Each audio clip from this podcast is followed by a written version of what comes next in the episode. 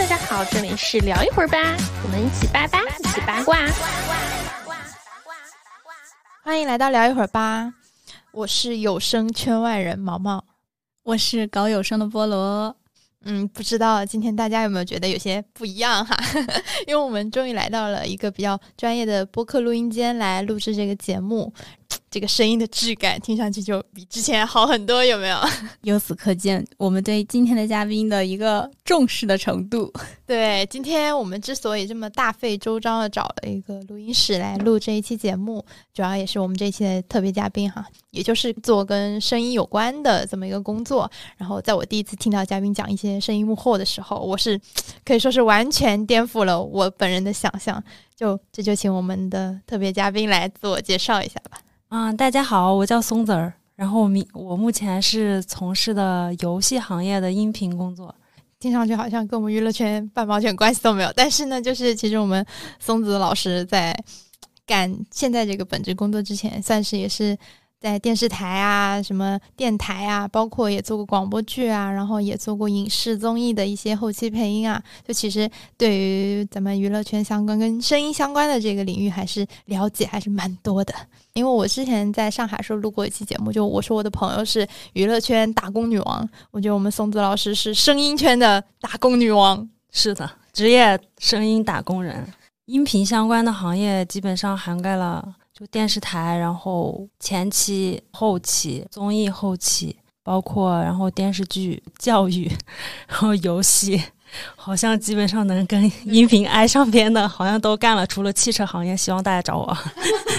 松子也可以跟我们讲一下，就之前做过的一些综艺啊或电视剧的项目。然后我之前是做过那个周一见，然后当时是还请了挺多大咖的，然后有杨幂啊，然后。刘昊然啊，然后佟丽娅，然后我记得的还有，我还做过那个尖叫卡拉秀，然后当时有盖啊、苏醒啊，从现在感觉比较火的，然后当但是其实当时就是有点默默无闻，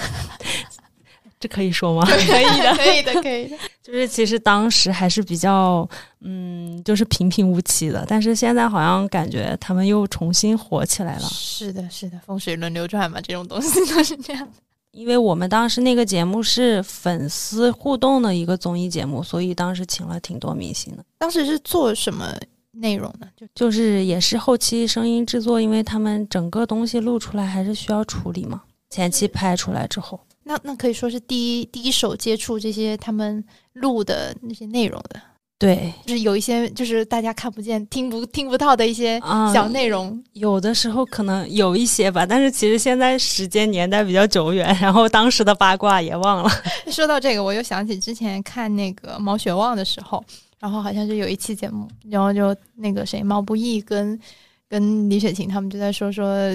说八卦，对，就是说他们就说八卦，然后后面那个音响老师，就是就负责录音的老师，就是在后面就是哇，听得津津有味，就一直在听，一直在听，就是录就是负责做录音的，或者是说声音后期的这些老师们，就算是掌握了这些综艺节目，尤其是这种访谈节目一手八卦的，可以说是这么一群人，算是吧。因为我感觉好像之前其实如果说做前期收音的话，可能会比较多一点，就因为我原来。做过前期的录音，虽然当时不是综艺的，然后呢，因为那个主持人开麦关麦，其实是他们其实都不会记得，一般都是我们，就相当于你控制这个调音台，我们给你拉声音，我就听得见，然后不拉声音我就听不见，然后所以他们有的时候说八卦以及骂人什么之类的，然后完全能听得见，就是对台里哪个主持人有意见，然后这个能听见哦，就有的时候可能就。一下子，当时是因为做节目，可能知道，而且他这个声音会传出去，然后当时觉得就是习惯这个老师一点苗头不对，立马就把他的麦掐掉，要不然就是全世界的人都知道他在骂谁了。就是一个负控制所有明星，也也不能说明星吧，就控制这些艺人他们一些关键礼仪场合的这么一个重要的一个开关麦的一个位置，因为他们有些时候确实是不会记得。因为而且有的时候你说如果做晚会什么的就更直接一点，因为那个东西没有后期剪辑。如果你说了什么话，如果我不给你掐掉，你立马就传出去了。就像那种直播翻车的同学也是，我们之前做购物购物的时候就有卖货翻车，然后就直接给他切直通，就是直接给他切镜头吗？因为本身电视行业跟本身你看到的那个视频，就是你电视上直播转播的东西，其实是有一个三十秒的延时的。就是如果说你出了什么事故，它有一键直接就是到了现在的画面，然后我再找一个切 VCR 或者是切别的东西的点，再给它切回来，切到现场，然后把把这个三十秒给补回来。嗯，如果是完全实时的话。那应该会有很多漏洞吧？我觉得补救不了的那种。直播真的是太容易出事故了，我觉得。就是如果说我本人的话，我对于就是声音后期这个工作，其实我为什么一开始说说我是圈外人，就是我真的完全对有声这个相关一些一点就是了解几乎为零。就是可能也是因为我做播客之后，可能才对声音这个介质开始慢慢有了一些熟悉的感觉。然后对于声音后期这个工种吧，我可能最多的了解就是曾经看过一部，我可以说是我本人人生韩剧啊，《又见吴海英》。这这个剧里的男主是那个神话的 Eric 演的那个男主，他就是做的声音后期这个工作。然后当时印象很深，就是这个男主他有一些精神疾病嘛，然后他就是每天都要。靠说我去采集声音样本，或者我非常沉浸的在我的那个录音间里做一些这种声音后期啊，这种拟声的这种工作，来缓解自己的一些情绪。但是他当时印象很深，我就是记得他一个一米一米八大高个儿，穿那个高跟鞋在那。模仿女人走路的声音，然后要么就是什么踩那个沙子啊，然后就模拟那种声音，就那个画面给我印象很深刻。就是我对于声音后期啊，可能就是这么一个概念。那实际上就是，如果说在国内做声音后期，就会有也是需要这样子的一个进行这样的工作嘛？因为他那个又见吴海英那个我我也看过，然后我因为他那个职业在就是在现在中国来说就是应该是叫拟音师，因为其实，在声音就是虽然都是声音后期一整个模块，但是也是分的挺细的。整个收音后期就按稍微大类一点的分，也是分就是音效，然后音乐，然后配乐，然后音乐编辑。然后拟音，然后可能还有就是对应的一些就是剧的前期的录音室，其实也是需要前期收音做一些工作的，其实是分得很细的。其实他后面做的这个拟音呢，其实在中国来说，一般现在就是比较有条件的，也就是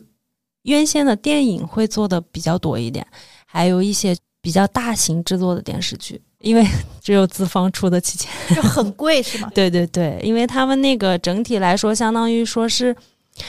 所有的拟音的素材，其实是为你这个电影，相当于有点专门定做的意思吧。所有的他们都是全部都实录，就像一个音乐，如果你说是用软件做出来的，跟和所有的，比如说管弦乐都是实录的那个效果肯定是不一样的。嗯，对，像现在大家一般能听到的。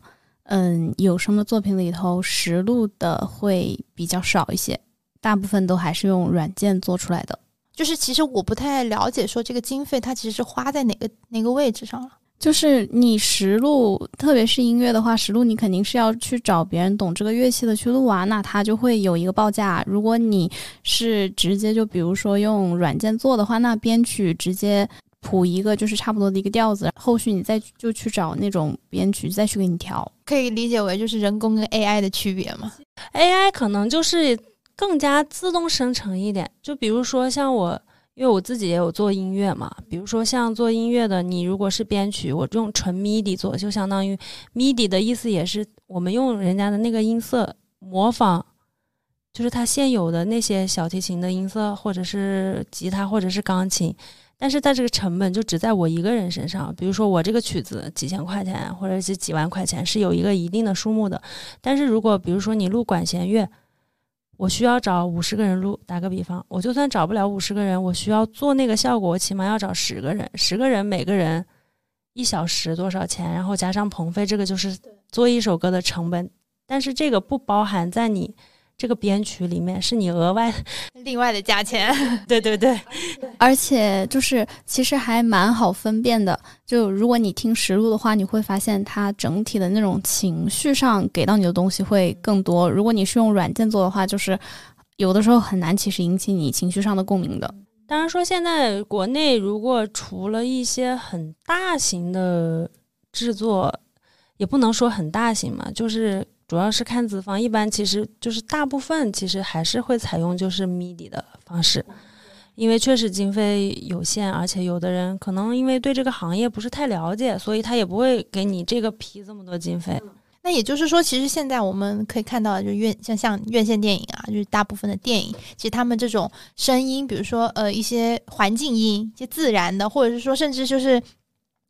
可能一些摩擦的这种声音，大部分都是我们在后棚里后期进行一个这种拟声的一个手法。对，一般如果说是院线的电影，因为它要求比较高嘛，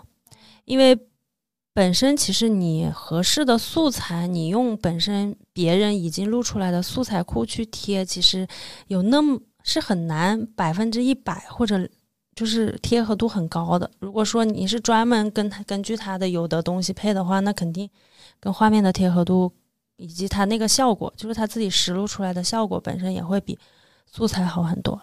那这种是因为说，如果说现场收音的话，它杂音太多嘛，所以才需要这种后期的。嗯，对，因为目前就包括欧美吧，欧美的大的那个电影也是一样的，因为后期就是前期录音的方面可控性太低了，因为有很多不只是杂音，然后还有很多现场工作人员，因为本身如果说收音的麦，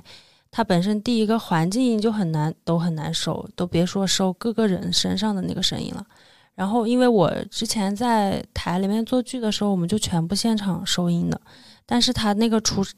就是出品的那个效果其实是很差的。说实话，就就硬着头皮用，因为人家也没有给我们那个完全做后期的时间，就相当于你说话，那他的那个麦在衣服上摩擦的声音，哪怕你。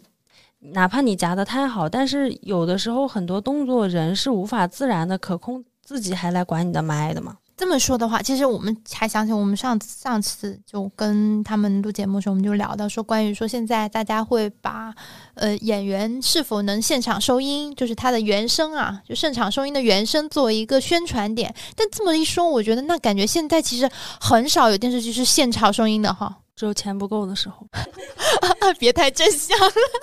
那那那所谓的，那就其实可以给我们画一个概念，是原因它不等于现场收音，也不等于，就其实更多的还是需要靠后期的一个棚里的配音。他们也是配音的，只是说有些是找的配音演员，有些是演员自己如果录的功底比较好的话，他就会自己再根据他那个情境，或者是他觉得他当时演的只是人情绪够，但是他的那个。台词觉得他自己是不够的，他后期是可以补救补救的。是的，所以说其实现在目前大部分的影视剧，他们都是需要后期去去棚里配，棚棚里配，就不管是他是自己配还是找演员配。对对，其实还蛮明显的，就是嗯，因为我看电视或者是听声音相关的，就是已经听的比较久了嘛，就我能很明显的感觉到，就是在。电视剧里头有哪些镜头，或者是甚至在影院里的时候，哪些镜头其实是后期进棚录的？因为它有的时候混音的效果可能会没有那么的好，就还蛮明显的。就如果你耳朵灵敏一点，是可以听出来的。哦，这样子，其实我说实话，我其实分不太清楚，因为我老是觉得就是有那种所谓的环境音，其实我也没有考虑到说它其实是后声后期的一个拟音的一个效果。我老觉得你是有那种环境音包围的，那我就可以。当成以为他就是现场收音，对我觉得包括应该很多像我一样的这种普通观众会这么觉得。那个是贴的，就是因为我们那个素材库里面，就是本身最基础的就是做影视后期一定会用到后后，就是那个素材库里的内容，它里面有比如说办公室的环境音，然后会有大自然里面，大自然也分森林的。然后沙漠的，就是会分得很细，然后我们会找最贴合它那个环境的，包括你，其实，在空间的范围内，它也是有底噪声的，它不可能一点声音没有，只是因为可能演员可能进棚，然后录的声音比较干净，然后我们也后期贴，然后贴懂素材的时候，也能够跟他的那个声音比较贴合，但是就是有一点，他们还是要必须在几个人在一个状态里面录音。就是不能差别太大，这样的话，如果是你这次没录好，后期可能是另另一回录的话，可能这个就会特别听听得出来。对，有的时候棚不一样的话，其实就是最后收出来的声音的效果也会有影响的，因为它的数值不一样。就比如说你，嗯，其实录歌是一个数值，然后你录有声或者是录广播剧的话，它是单独的另外一个数值，你不可以用录歌的那个值去录有声的。它标准不一样我。明白了，就可以理解为我们拍照的时候，它调的那个参数，就是某些参数它是适应拍这个的，拍那个的，就是可以这么理解哈。哦，明白了，哇，而且你落到空间上来说，小房间跟大房间，你不能要求每一个就是录音棚它的那个声音空间都是一样的。但其实它如果说没有在同一间房或者是同一个状态下面，其实是挺容易听出来的。特别是如果棚如果收音做的不够好的话，就一下给你反射回来，你都只能听得见。哇，那这需要多么尖、多么厉害的耳朵，啊能就觉得可能也是得长期一直做这个事情。有的还挺明显，但有的还好。我记得我之前应该是看那个《人民的名义》吧，反正里面就有补录的，非常明显。就是我感觉应该是人耳就能 听出来的那种，就中间可能因为有一些隐晦的词汇，他就给他换了一段，然后什么之类的。哦，那这种其实现在很多了。现在就是因为就是一些台词上的变动啊，一些情节上的变动，所以很多就是不对口型嘛，就是在硬，我只能说硬配。哦，对他们也是后面可能是补了还是什么，但是但是又不能一一大段一大段的重新录，他们补的那他们就是后期声音编辑把那补的几个字就给贴进去，就还挺明显。对，然后现在还有一个，我觉得在影视剧里用的比较多的，就是可能室内的话，可能同期声的影响因为比较小，所以可能就是直接用的现场的收音的。然后他们室外的景的话，其实就是用的镜棚录的，所以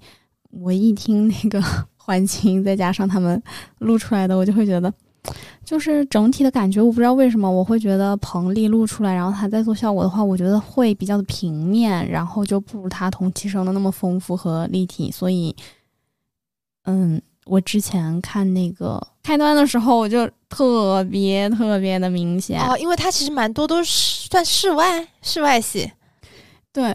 完了，这是哪家公司做的？去看一看。嗯，但是我知道这个录音是在我朋友 是在我朋友公司的棚录的，那可能就是差别比较大吧。它是不是换棚啊？真的这么就是他们棚与棚之间的那种细微的差距？嗯，我觉得是后期声音处理的时候，可能费用没有给的很足吧，所以是另外的价钱。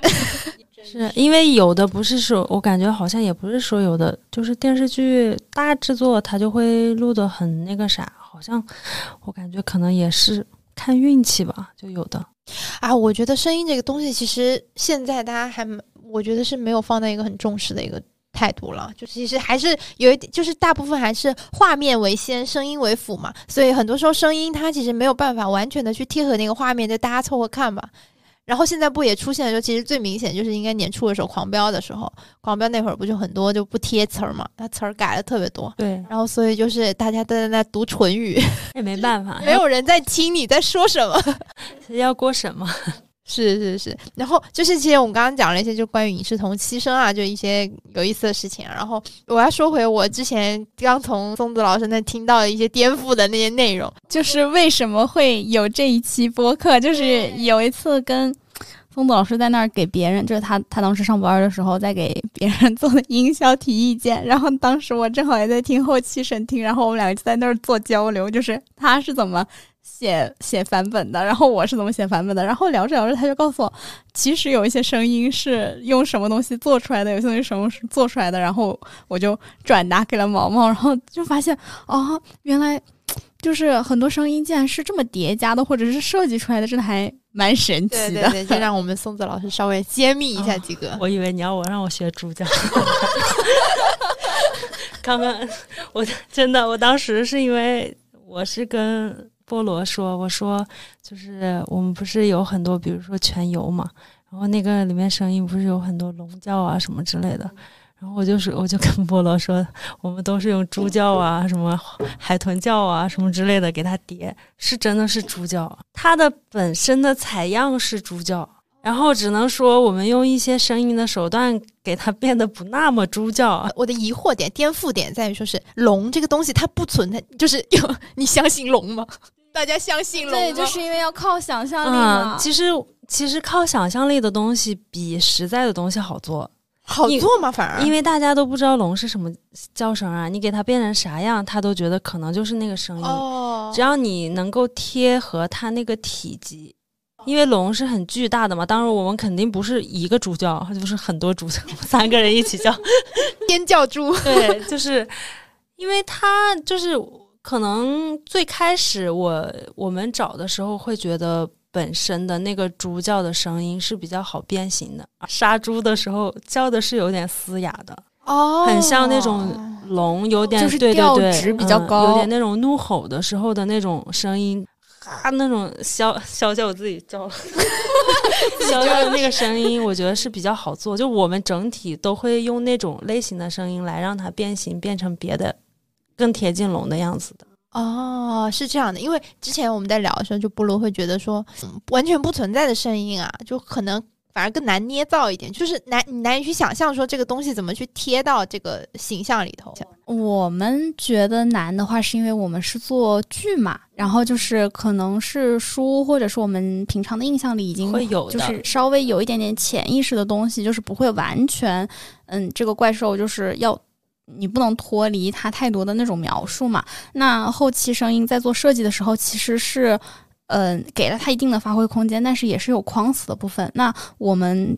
是整体制作的同时，我们是要，嗯，大家统一一个意识，就是我们能确保这个声音听出来之后，我们可以往这个东西的形象上去发展。其实是这样，我觉得难点是在这个地方。然后，因为龙的话，其实相当于这个声音对现在的听众来说已经是比较普遍了。但是，比如说像我们之前做一些怪兽的时候啊，嗯，我们就得从中去提取它有哪一些特点。就比如说脚特别多，然后就我就得做那种哒哒哒，全都是脚在走的那种声音。然后为了起到恐吓的作用，我可能还要它特别贴耳啊，或者什么，就是我们可能会在这些方面去做一些设计。因为本身就是，如果让我们按素材分，就是做怪物或者是做龙，其实我们是按体积分的。就是你看，比如说小虫子也会有怪物，但是小虫子它肯定不能用猪叫喽。那用叫用猪叫，那肯定就人家的体积都没猪大，你怎么可能用猪叫去做它的声音嘛？可能就会用用那种蚁的那个足的声音，或者是就是因为虫子它肯定是有行动的步骤嘛。啊，对，你不可能说一上来就咵一下子叫一下，可能是虫子会以咬咬东西为主的那种来发挥它的那种特性。那你要说，比如说僵尸，僵尸它的那个体积是瘦瘦小小的，你可能会用到猴子或者是一些发出来的那种声音给它变形，因为它整体是贴合它这个体态的。哦，我可以这么理解吗？就是说，其实是要先给这些就是所谓的我们不知道的这种形象，他立一个人物小传 给嗯，其实就有点像提取一下它的特性，特点。啊一起码我觉得人可能，嗯，不是人，就是最开始，如果你看到这个东西，你最开始最先匹配的是视觉，就是你起码是要一个体积和体态和一个大概的样本是在一个框框之内的，要不然的话，你这个东西配出来的话，就像虽然说一个帅哥他的声音可能是大叔，但是你也会觉得不太搭。我觉得可能是这个感觉吧，就是虽然他说话这个是他自己本身的声音，但是如果我们是前期给一个那种斯文的帅哥，就是纤纤细细的声音，如果配了是一个大叔的声音，你会觉得哪怕是这个人。这个特性在他身上也特别的违和，对，然后你就会发现，为什么现在就是，如果你听声音的作品听的比较多，你就会发现霸道总裁音的调值都会比较低，就是为了体现他那种低音炮，就是比较压迫的那种气势啊啊什么的时候那种感觉，所以大家配霸总的时候都会把调值压得很低。哦，明白了，就是其实还是要通过声音给大家形，就是立体化，用声音的方式让大家影像化，就是脑子里出现了一个形象，或者是能够构建一个想象。嗯，对，然后还有什么别的，就是这种后期的声音这种冷知识，可以给我们稍微科普？就可以说吗？接吻，接吻是很多声音设计师请了很多香蕉来的，虽然现在没有表演啊。是我们我们就还好，他们是自己亲手。就是反正就是模拟那种，可能有的时候 法式湿吻，可能用手就没有那么香蕉那么粘啊粘吧粘吧，就是就是距离也这样嘛，就是就是自己真的是亲真的自己在那嗯亲香蕉。对因为它有一个香蕉跟你的那个口腔的 摩擦的声音，然后香蕉本来是一个很柔软的那种东西，然后粘性又很足，反正就 说是好颠覆呀！天哪，就是很难想象说，确实是颠覆了啊，手都磕麦了。激动的我磕了一下，不是因为你知道，就是刚刚松子老师在形容说清香蕉的时候，我脑子里出现了一些我最近看的一些电影，他电影里就是男女主人公在那嗯一些激情诗文，然后我心想，天哪，这些都是 配音师在后面请香蕉的结果。他总不能让他就。嗯，演的时候亲一遍，然后可能人家配音的时候再有人家亲，就是另外的价钱了。对哦，对哦，对对对对，确实哦，有道理有道理。这么一说，我觉得这个逻辑通了。我心想，为什么连接吻也要另外配音？还有，嗯，大家可能比较熟知的吧，就是那个骨折的声音，就是那种粗的吸琴，可能几根卡的一下，然后就会有骨折的声音。还有我我自己做过的，就是之前做那个叫了不起的什么来着，我一下忘了，江湖菜还是什么。就做美食类的，对吧？好像是了不起的匠人的一个延伸版。然后我当时就是用那个嗯山核桃，就是那些核桃壳啥的，因为你因为真实的那个邮报的声音，其实不是说我们所熟知的邮报的声音，因为有些声音其实你录出来是没有那个效果的，就是没有跟画面面那么贴合的效果的，所以你就要做一些夸张，所以就还是用了那个山核桃。碾压桌子的时候，做那个油爆的那个滋啦滋啦滋啦的声音，哦哦，那就算是其实那这么说，就就算是美食纪录片，它的那些声音也全对，《舌尖上的中国》也是也是做的，也不是说，因为你要想，你就算录的时候是不可能有那些声音出来的，因为他们根本就没有那种很分明的声音，你的耳朵是感觉不到了。然后你特别是如果你录出来，你用话筒去录，它也不一定是那个效果。就是这个可能跟就人耳听的东西，跟他可能实际的东西其实是有区别的。就是你有的时候可能是自己那个感官，你是因为可能现在听这些后期配的东西配多了，你觉得它是那样，但是其实它肯定跟这你现在觉得的这个东西是有很大的差距的啊，所以说大家不要被美食纪录片蒙骗了。啊。是，其实美食，反正据我所知的，现在的基本都是后期做的。啊，又一大揭秘，又一又一个颠颠覆了我。是，所以其实我们在写，就是比如说有声的剧本的时候，有的时候也会讨论，就是要用什么声儿，然后就研究着研究着，就是会发现，可能你写的这个动作其实是没有声儿的，但是你又得让它做出声儿，然后这个东西就得是后期去考虑的一个东西，而且还可能还要比较贴合大家的想象力。而且一般怎么说呢？就是我自己做声音，还是会觉得可能跟写东西或者写曲子也有很像的地方吧。就是你就算给画面给这个东西，给这个声音，你也不能说是直接给，可能是需要细节去描绘，就描绘这个场景，就像做有声剧一样，你不可能说。发脾气之前就是直接说话发脾气了，但是他前面是有很多衣服、动作，包括行为上面的细节，让他描绘出这个人的精神状态，他要有一些什么样的动作了。嗯，对对对，刚刚就聊了，就是说了一些这种后期冷知识嘛，然后刚好前两天问了一下我一个直男朋友，问了他们说有没有说好奇的对于声音后期好奇的东西，他们直男果然是直男，问了说变形金刚变形的声音怎么搞？因为我们现在做变形金刚的声音，这可能要涉及一个比较就是理论可能有点无聊的东西，就是我们一般都是用合成器做的。哦就是因为所有的声音是通过一个，就是一个波形或者一个信号发出来，它可以通过不同的手段变成很多不同的声音，以及叠加。可能因为我们那个分了正弦波呀什么，就就比较专业了。对对对对，然后还有一些什么噪声啊，相当于现在这些机械的声音都是这样做都是后期合成的。对，其实都是合成的，就是因为本身变形金刚也不是一个写实类的，嗯，对，没错没错它，是因为有科幻，比较科幻的，然后现在就包括你听的那些科幻一点的那些音乐，也全都是用这种效果器、效果器做哦出来的。明白了。就包括嗯，你如果说听变形金刚说话的声音，它也最开始的样本是人声，但是我们在人声的基础上，通过效果器加了机械的感觉，所以它说出来才是变形金刚的那种感觉的声音，哦，就不是像做影视剧后期只是需要贴就行了，但是可能还是要从本身素材最根本的地方给他把那个声音都变得不像他的声音。其实我们也肯定能知道，说他，比如说他说话的声音，机机器人说话嘛，他肯定还是本身还是人声，但是他怎么去变得特别有那种金属感，或者是这种机嗯，械的？因为本身加效果器就不说加效果器吧，本身你的声音，你现在说话是这个声音，我给你用后期的手段给它直接拉长，比如说你一秒的程度拉到了两秒或者是三秒，它自然而然它那个声音上来说，它就会有一个完全不同的变化。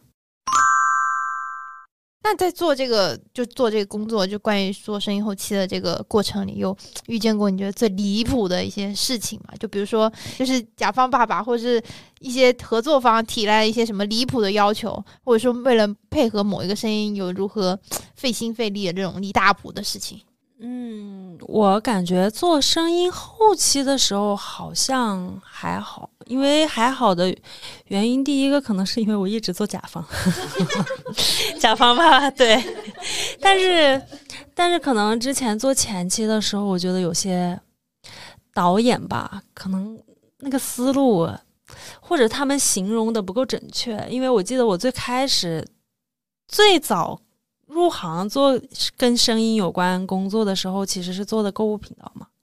然后我记得我们的时候，那个导演就是因为我们都是直播，然后现场你要给什么音乐，他就要什么音乐，是这种，就是你很快的你要精准的判断这个特性，比如性感的或者是啥样的嘛。我记得我们有个导演很无语，他直接有一段那个 VCR，然后播着播着，他跟我来一句：“我要一个丝袜的音乐。”丝袜音乐是什么音乐、啊？然后播了两下，又说：“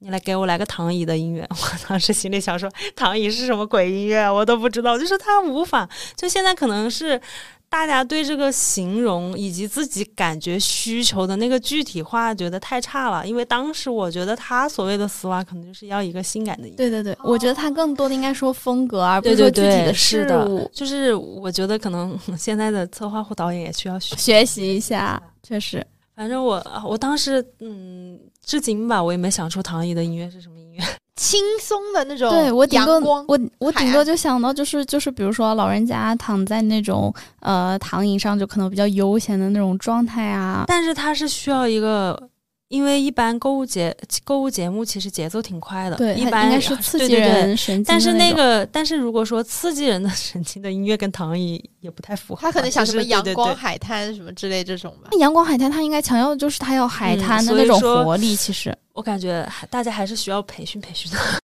还有一次也是，就是写写写音乐，哦然后也是就是写一个那个人家给的需求是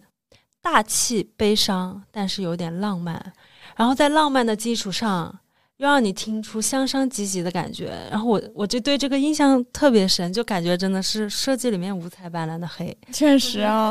笑到背过气去了，太好笑！就在干什么？在提一些什么需求？就是我们我们也会碰到这样的情况，但是我们更多的情况就比如说是音编或者是作曲的老师给可能给我们嗯写的一段音乐，然后我们可能是一个悬疑题材或者什么样的，我们就会看到底是贴不贴这个场景，它能不能把这个场景烘托起来，而且。顶多他也就只能烘托一个情绪吧，哪有曲子可以一下来这么多情绪的？术业有专攻，他觉得啥都要啊。一般，但是很多很多这样的导演就是就是啥都要，就包括给你提需求的人，他就觉得这些东西都有。就每次给外包，就我我需要给外包老师提需求的时候，我就觉得这个用词太不专业了，不灵不灵的抒情。因为因为不灵不灵的话，我只能想到就是，就比如说恋爱的那种甜蜜的时候，你才可以会有不灵不灵的那种感觉。就是自己都觉得自己写这个东西就特别不专业，但也没办法。啊，我觉得这种就真的需求，就是声音的需求，跟我们文字啊，或者是视频剪辑啊什么的这种需求的这种内容或者是方向完全不一样。哎，其实是可以一样的，只是就是看，嗯，你能不能把这个东西形容的很准确，以及给你做这个东西的人他能不能就是达到你的这个标准，其实是看大家的审美统不统一的。哦，还有一点就是，如果你实在你觉得人家做的，就是如果你发外包，你觉得人家做的一般般，你可以找一个你自己想要的，这个是沟通最少的，那起码不会偏离太远吧。如果你不相信这个人，因为我觉得这个做外包也跟信任有个关系吧，就是有的人信任你是你无论做成什么样，他都觉得你这个观点是最好的，你这个设计是他所认为的，我足够相信你，让你放权来做的。但是大部分的情况是。可能他自己的主观意识占了百分之八十，所以我觉得这个，因为剩下那百分之二十就是你干活的发挥空间，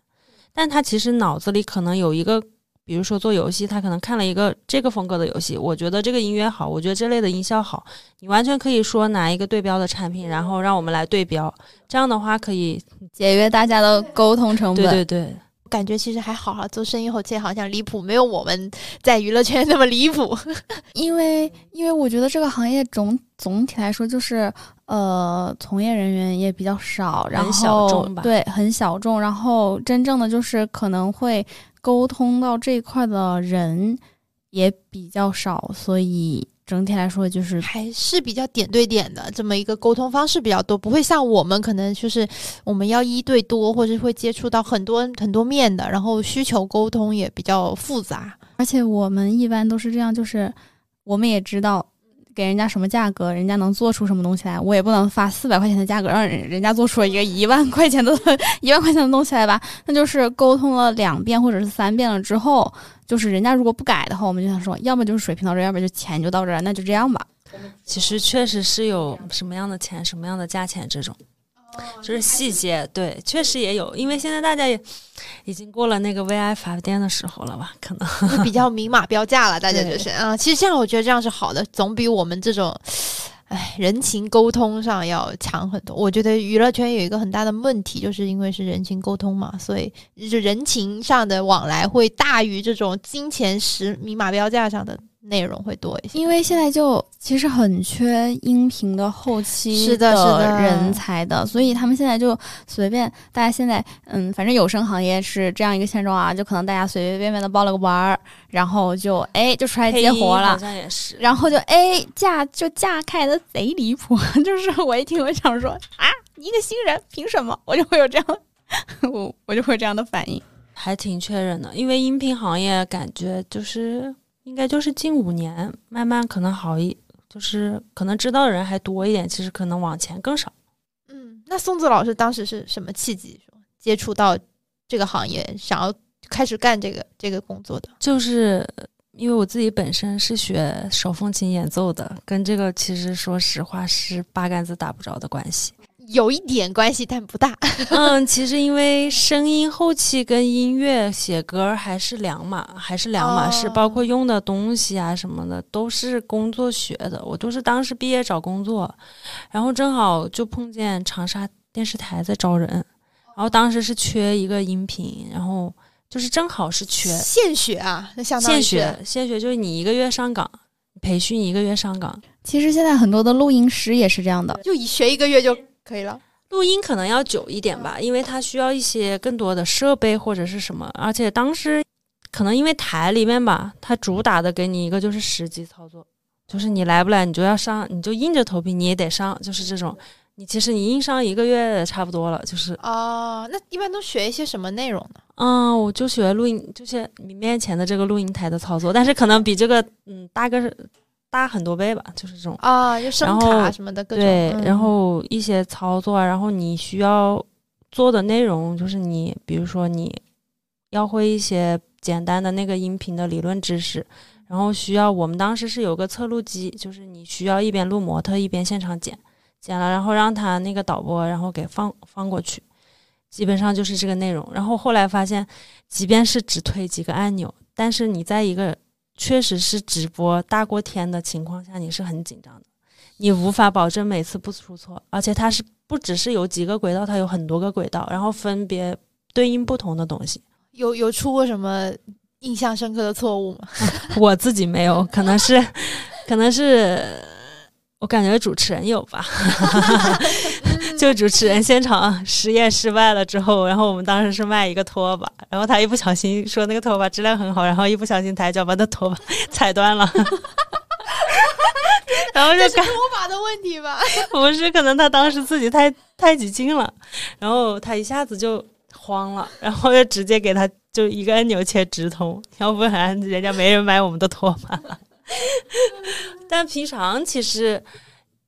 说实话，应该最一般的那个错误就是没给主持人关麦，让他声音传出去。哦，就是一些直播事故了。但这个是属于直播还挺大忌的吧，就是不给主持人关麦。一般其实你上直播的时候，说实话，其实我感觉你要是属有需要的专业技能，其实没那么多，但是你需要反应能力快，就是哦导演让你干什么，比如说他要这个音乐或者他要给音效，你就要立马要给，就是你要跟着他的指令，相当于其实也是一个业务型的为别人辅助的嘛，就是你整个你就算做节目，比如说你就算做综艺节目现场收音的那种，人家要你弹一个悲伤的音乐，你立马就要弹一个悲伤的音乐，但是这个就是看你的反应和你私下里的一些积攒了，因为理论其实是更幕后的可能修东西什么，这个你需要理论基础，但是一般这个不属于容易犯错的范畴，因为你有时间纠正嘛。但是如果因为我们当时做购物节目是比较紧张的，因为卖东西什么的节奏都非常快，就像现在的这些直播一样，是会有一个节奏的。如果你没有跟上他的节奏，他会怪你，就是直接骂的那种。虽然我没有被骂过，但是我有同事就是的。我们做那种开仓嘛，就相当于做热卖节一样，因为本来一档节目可能就二十分钟，节奏非常非常快。我给一个东西你给不到，给一个东西你给不到。我记得当时那个我们那个导演骂我另一个同事，一直跟着他骂，骂了二三十分钟，真的从上一档节目骂到下一档节目，说他这个人不行，可能有点 PUA。啊，有可能有可能有可能因为我们那个，但那个导演他就是做节目非常之较真的那种人。这个其实说的是刚刚那个找工作的时候上岗做的还是偏直播电视台的那种音效相关的工作嘛。那如果像像现在做，其实更多的是混音，觉得是一种创意制作了。那创意制作的话，是不是得就是所谓的理论知识啊，或者说就是还是要靠积累的更多一些？嗯，其实是需要的吧，因为我后面就是从电视台的前期，然后到湖南台去干综艺的音频嘛，就然后到我到北京来，其实相当于说跟我电视台的工作其实是没什么关系了，因为我来北京也嗯不想只干就是影视后期嘛，然后就干了游戏，然后干游戏半路转转去干了教育，然后就写了三年的歌。然后写歌还是需要一定的就是乐理基础或什么之类的。所以其实还是有一个很强专业性了。就当时学音乐的这个，对，可能有一个底吧，因为因为写歌，所以你必须要对那些，因为就像之前讲的，我们用的都是一些 MIDI 或者是就是嗯自己用一些软件然后做歌，并不是都是实录的。但是这些软件你本身它的原理和什么都是你要学的，就是等于其实我。从了大学毕业，就是到现在做的这些职业学的所有的东西，就是都是自学的。YouTube 哇，基本上都是 YouTube 自己学的，或者是就有有时候会经常跟人交流什么。因为音频本来其实在中国没有一个特别特别完善的，是吧？我觉得没有一个专业就是专门有有学音频可能就是中传啊，然后北影啊，但是其实他们就是在学校里学的可能会有点。偏吧，就是如果你学影视的话，他基本教的也都是影视类的，或者是你学嗯电子电子音乐制作可能会好一点，就是因为他要接触的内容可能更多一点。但是如果说学电子音乐类型的话，可能对影视来说就没那么专，所以说没有一个完全覆盖的，就不像因为可能类别不包括我现在同事他们一样的，他们就是很多东西都是现在就自己学的。你看我有同事是干土木的。原来是内蒙古打井的，内蒙古打井现在在做对做太好笑了。我之前还跟他去爬山，他说我原来打井的时候，我说啊，他最开始是说他在警队的时候，我说啊，你还当过警察啊？他说不是，我是内蒙古打井的打井队。不是一个警，他 这这个井不是那个井。是，所以我们其实大部分人都是自学的。然后现在干游戏，包括现在学的新东西，跟之前又有点不一样，可能是要需要通过一些软件设计，有一点偏程序吧，就是设计逻辑方面的问题，然后嫁接到游戏里去。我本来想说，因为怎么说，音频还是一个蛮专业的一个领域嘛，其实还是需要有一个系统的这种一个学习的一个内容的。但是反而现在听下来完全是没有的。其实它也是可以半路出家，就是大家感兴趣的话是可以来。其实现在大部分都是半路出家，我觉得包括之前说的录音师都是。现在互联网这么强大，其实我觉得学很多东西都能学到，我自己是这么觉得的。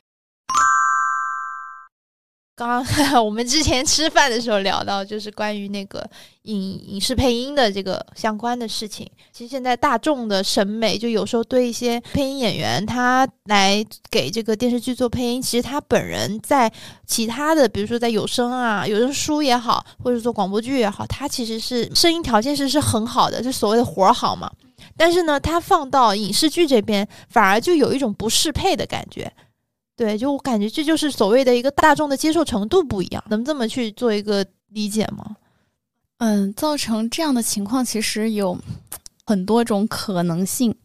一个是就是甲方本身对声音其实并不敏感，或者是并不专业，就是他配音演员进棚，然后他录出来了，他听不出来这句话的情绪，就是是不是合格的，他可能顶顶多就看哦口型对上了，他可能就觉得这个是 OK 的。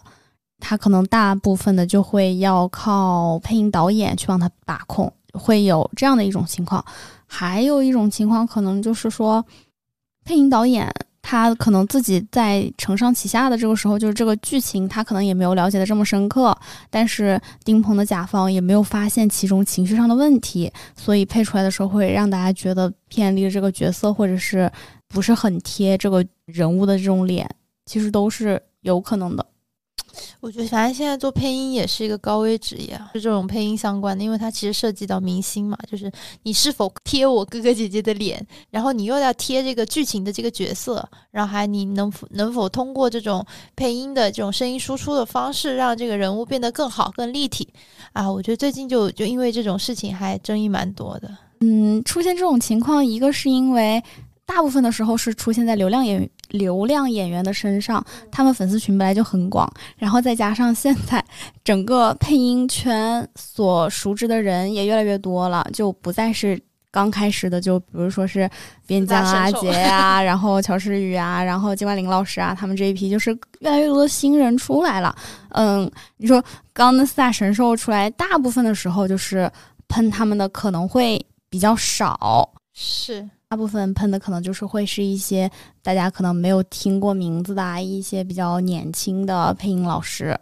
就可能会觉得说他们是不是技术上啊不行什么的。但是有的时候你去单去听他的声音作品的时候，你会发现他的技术是 OK 的，是完全没有问题的。那造成这个局面的一个就是可能是单纯的。粉丝就只想听他们家哥哥姐姐的声音，这个是一个方面。然后第二个就是甲方自己确实也不是很懂声音，然后导致人家配出来的东西他无法判断这个东西到底是不是贴合他的剧的。对，这个也是一个我觉得就是一个大众审美的一个差异。对，而且你说贴不贴，就是这个东西你有办没有办法很真实的去讨论，因为讨也讨论不出一个结果来，就也都是一个审美方面的问题。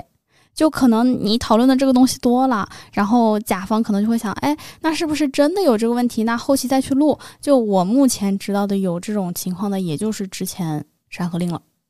哦，重新去录啊？哦，《山河令》中间是十一集还是十四集？然后当时大家普遍都说，嗯，那一场的情绪是不太对的。然后据我所知，后期是重新录了，然后再替换了的。是换了演员重新录这样子？呃，没有，不是换演员重新录，就是把这一段的剧情让配音演员重新再录了。哦，因为他们两个都是配音演员录的嘛。但情绪不对是吗？嗯，刚开始就觉得情绪没有达到。哦，那还挺挺好的，这种制作方式认认真的一个态度。情绪没有达到一个很明显的问题，就是他们要不然就是那天在棚里待的时间太长了，老师也疲了，甲方也疲了，对，就是到。对对，就是录的时间太长了，大家基本上都疲了一个状态，然后可能就是那一瞬间大家都没有进脑子，也没进耳朵，然后就觉得啊，差不多他吼了，啊，吼了也吼了，那就那就到这儿了。大家都吼了就可以了。对对，就大家都吼了，就因为就算吼也有很多种吼。对，因为给影视配音的时间其实还压缩的还蛮少的，他们很可能很早进棚，然后十一二点才出棚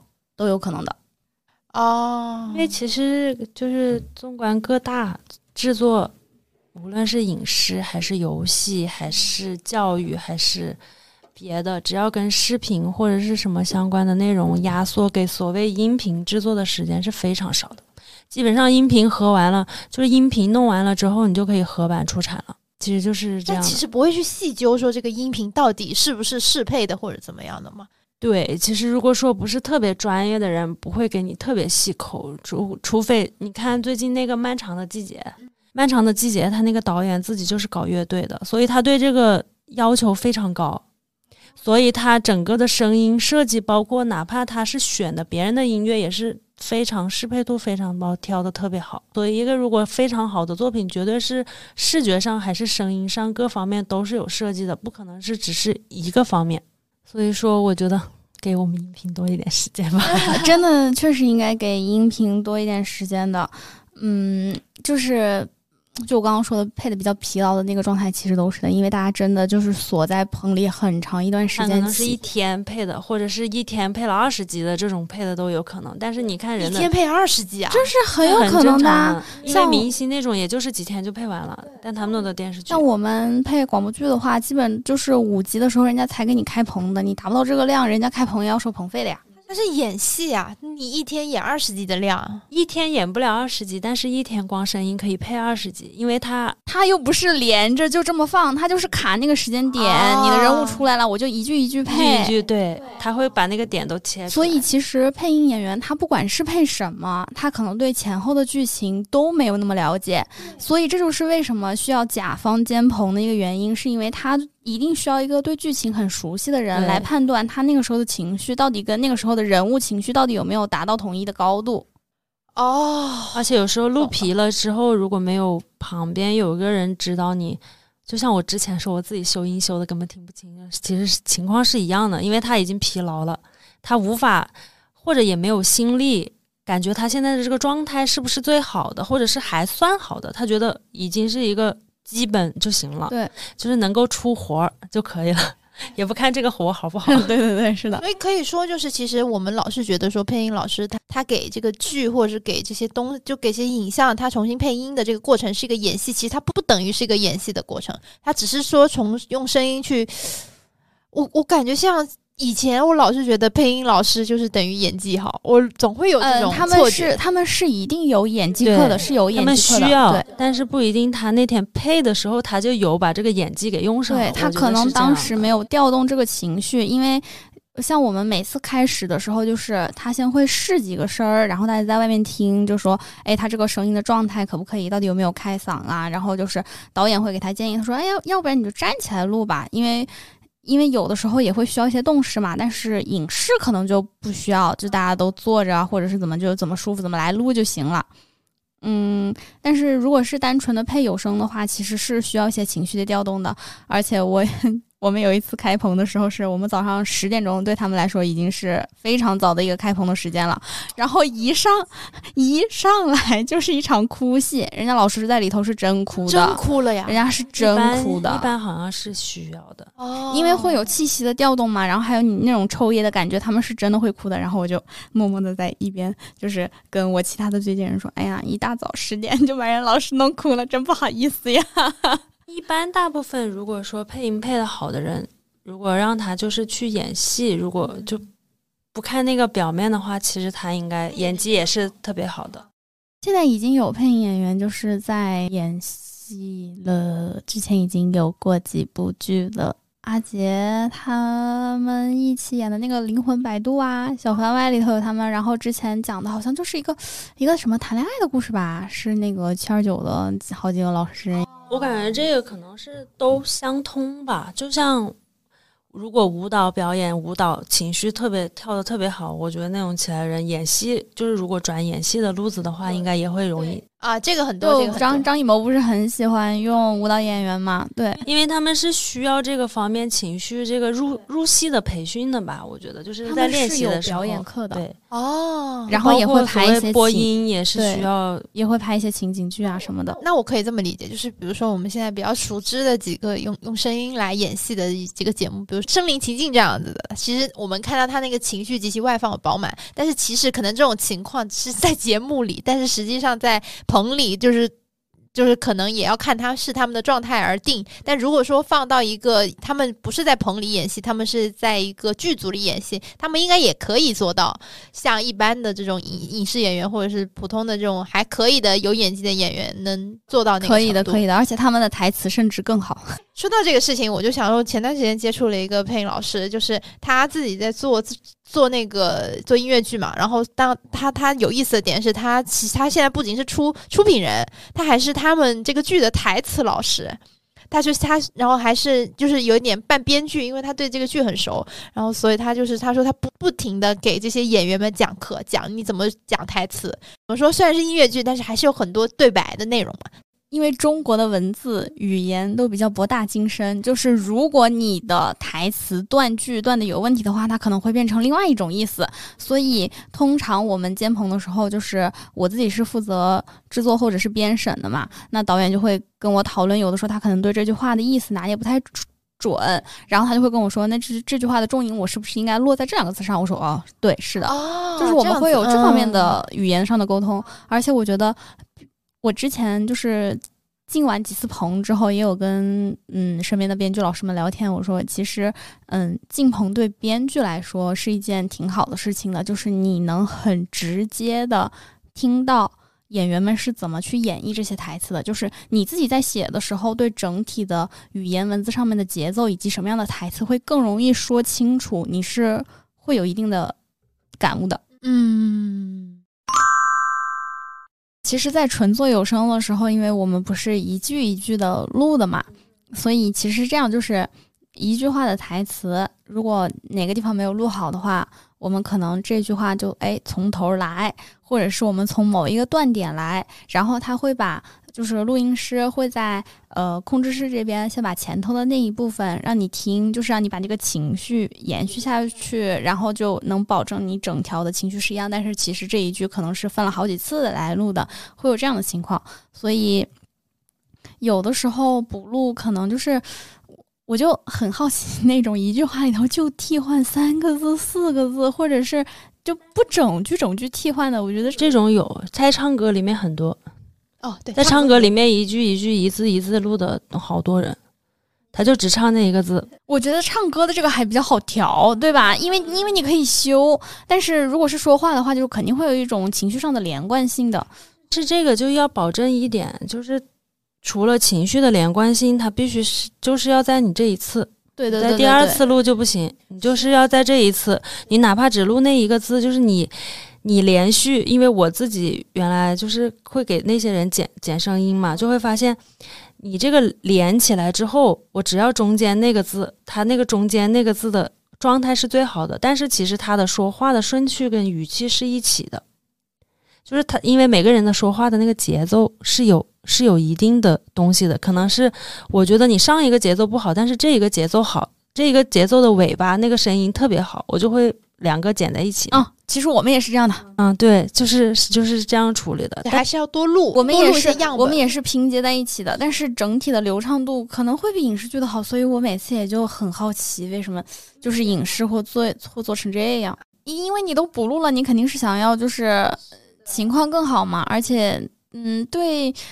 影视剧来说，就是你补录的时候肯定是进棚录的，但是你补录的时候肯定不是同一回录的，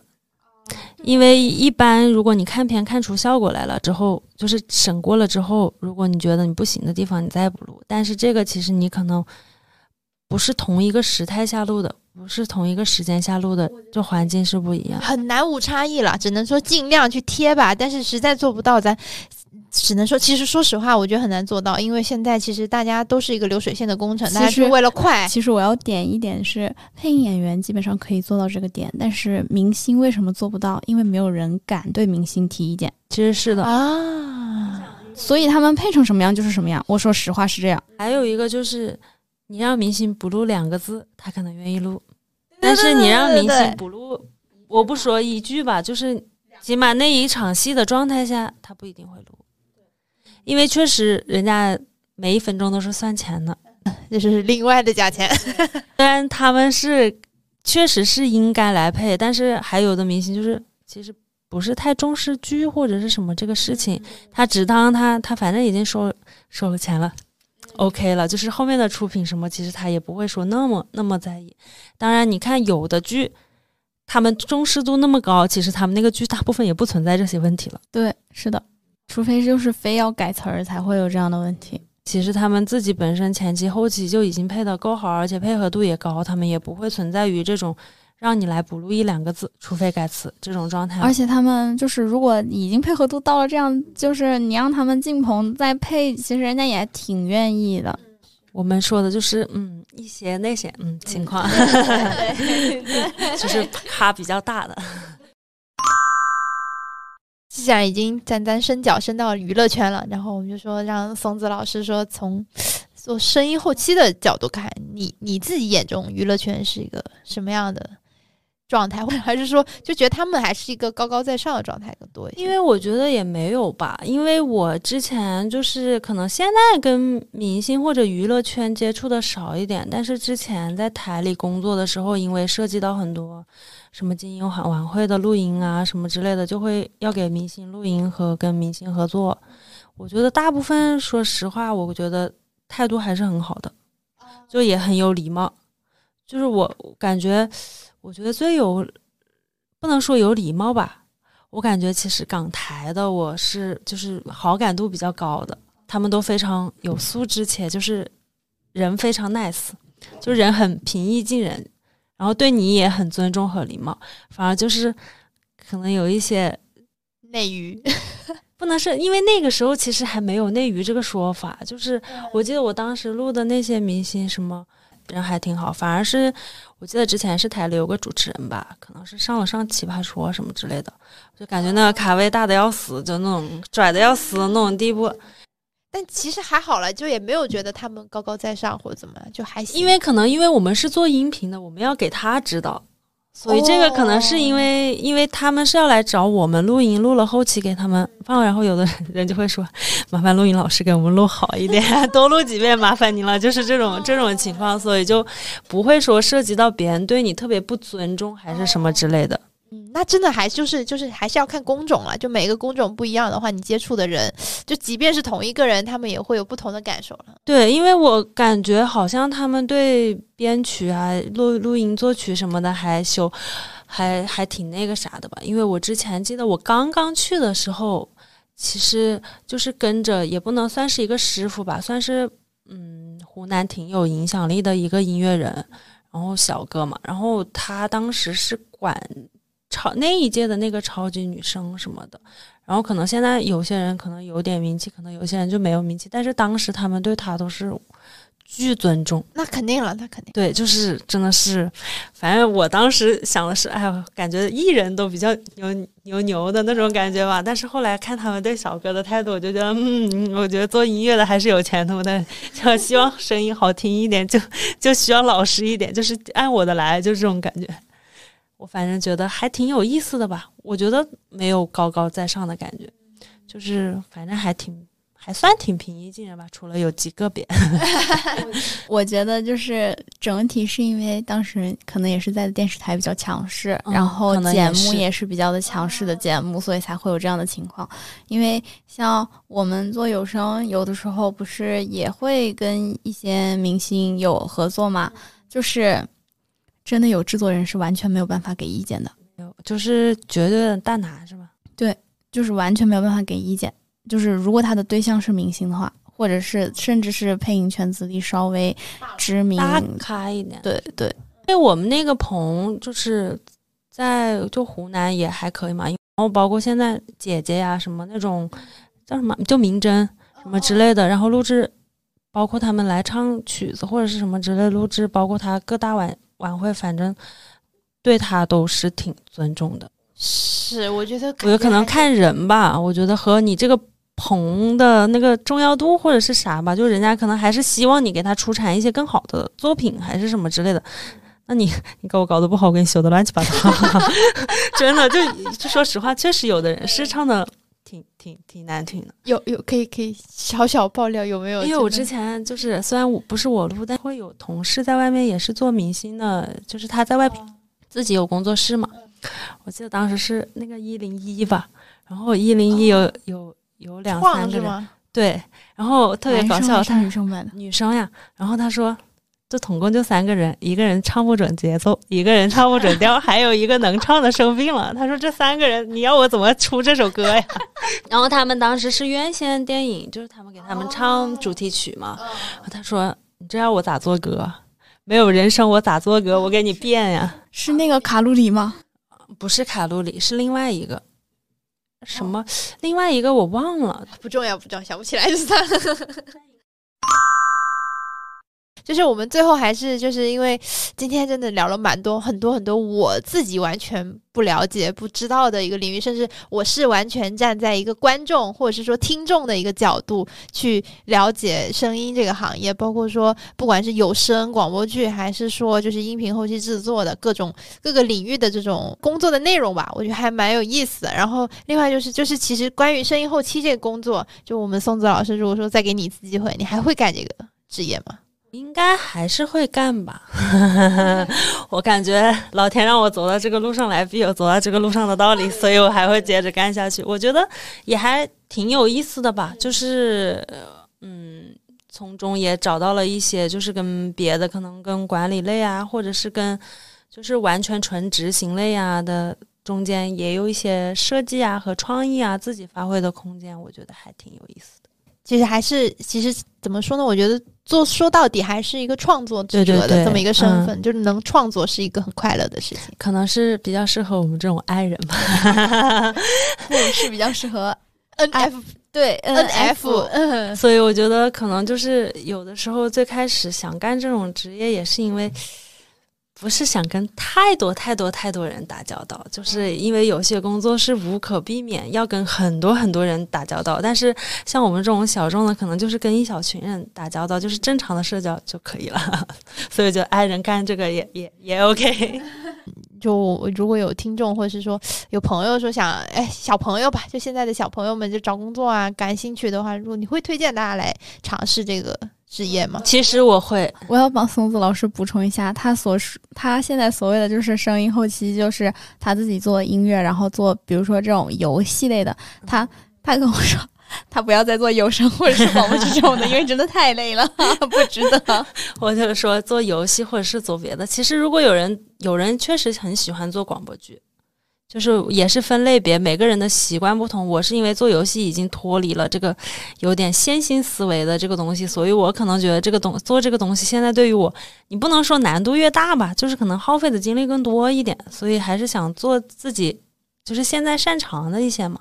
如果就是有朋友愿意来做这个的话，我觉得我是推荐的，因为我觉得目前音频行业在中国还有很大的发展空间。我觉得，如果上升空间越大的话，我觉得代表着机会越大，所以我觉得我也挺推荐大家来干这个工作的。因为小众的工作，我觉得也是比较站得住脚的，因为它总有这个需求。嗯。哎，我们做娱乐圈工作相关的这个这么多期节目下来，终于听到一个劝大家，也不是劝，就是希望大家来尝试尝试这种新工种的这么一个。也很缺音频，主要是缺，主要是缺是吧？不像我，确实缺。我不像我们，我们其他任何一期节目都是别来，别来。但是我感觉是不是因为之前就是可能跟人沟通的，就是工作类型是跟人沟通的会比较多一点呀？就其实还是一种，哎，就还是对现在这个圈子的一些失望感会多一些吧，就是那种落差感会产生的强一些。就其实我觉得，之所之就之所以音频音频也好，声音制作也好，它是一个我觉得还蛮值得尝试，或者说你感兴趣可以来来做的这么一个行业，其实也很大一部分，它其实有，其实还是有一些边有一点边缘了。就是它，嗯它是在，它是它有在处理这个相对的娱乐圈，就如果如果说是说同期生啊或者什么这种类型的百万调音师，啊，对对对，百万调音师嘛，就 就就就就是，其实即便是在处理这种娱乐圈相关的，但其实上它。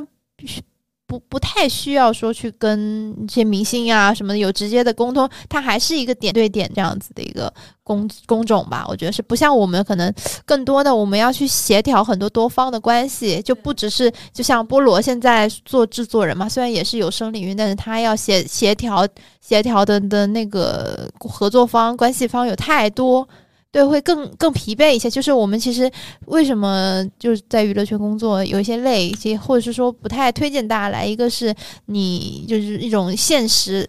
一梦梦想到现实的一个落差啊、那可。能确实是会有一点，因为我之前也跟我有好朋友沟通过，因为他们也可能是给明星唱和声啊，或者是有一些合作之类的工作，然后我就会发现，好像现在因为各种音乐综艺的兴起，好像感觉音乐老师现在在就是被对待的待遇中算还挺好的了，所以我觉得。嗯，整个音频行业感觉跟原来相比还是越来越好的吧，就这种感觉，就跟声音所有相关的里面的来说，就没有这种可能因为本身搞技术的泡沫感没有那么重，哦，我觉得，嗯 因为我们本身是搞技术的嘛，啊，对对对，就像程序员。其实是有点像了。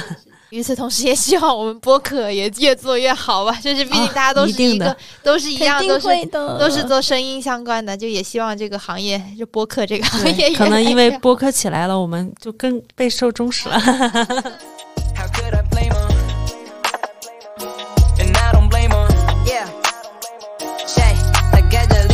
的 Toyota，追着日落，被父母说是最危险的地方，他都去过。请问演出的 rapper 算得上是他最喜欢？他走到吧台，先点了一杯威士忌酸。